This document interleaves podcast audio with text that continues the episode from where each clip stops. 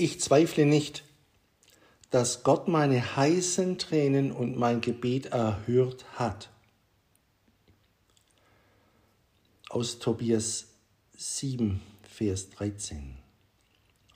O du Kleingläubiger, warum zweifelst du? Matthäus 14, Vers 31. Oder?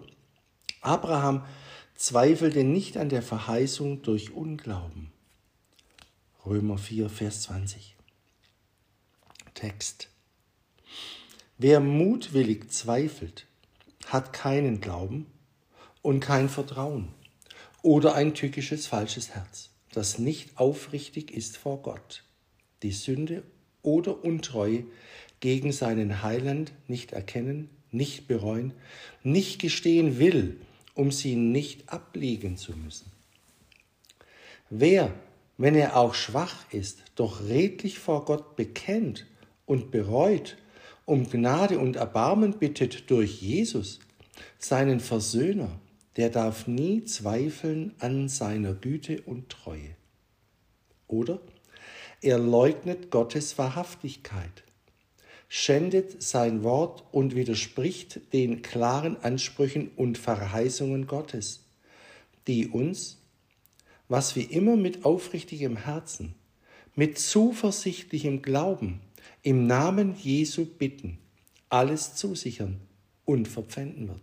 Doch gibt es auch schwache, angefochtene Gemüter, die bei aller Redlichkeit des Herzens dennoch zweifeln oder doch von unwillkürlichen, verhassten Zweifeln geplagt werden, die aus der Hölle kommen und die, wenn sie sich mit allem Fleiße durch Gebet und Wachen derselben nicht erwehren können, aber ihnen doch mit ihrem Willen nicht zustimmen, sondern sie sogleich verwerfen und verdammen.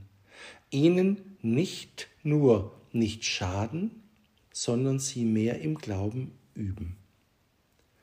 Man muss sich aber doch immer prüfen, ob der Grund der Zweifel nicht im eigenen Herzen liege, ob sie nicht aus einer Unlauterkeit des Herzens aufsteigen.